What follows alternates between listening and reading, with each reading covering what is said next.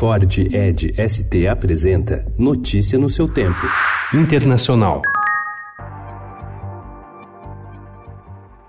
A Arábia Saudita apresentou ontem o que seriam provas do envolvimento do Irã nos ataques contra instalações de petróleo do país. Em visita a Riad, o secretário de Estado americano Mike Pompeo acusou os iranianos de terem cometido um ato de guerra e garantiu que os Estados Unidos estão trabalhando para construir uma coalizão para impedir novos ataques.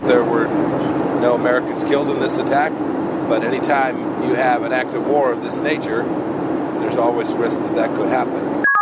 Os rebeldes Houthis do Iêmen afirmaram ontem que identificaram alguns locais nos Emirados Árabes como possíveis alvos, em um esforço para ressaltar o seu poderio militar após um ataque que afirmam ter realizado no fim de semana contra as instalações petrolíferas da Arábia Saudita.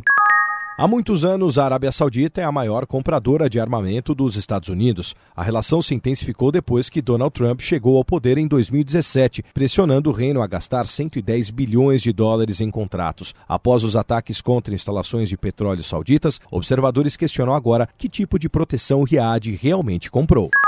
Negociador de reféns será assessor de Donald Trump. Novo conselheiro de Segurança Nacional, Robert O'Brien, fez carreira no Departamento de Estado e vai substituir Joe Bolton.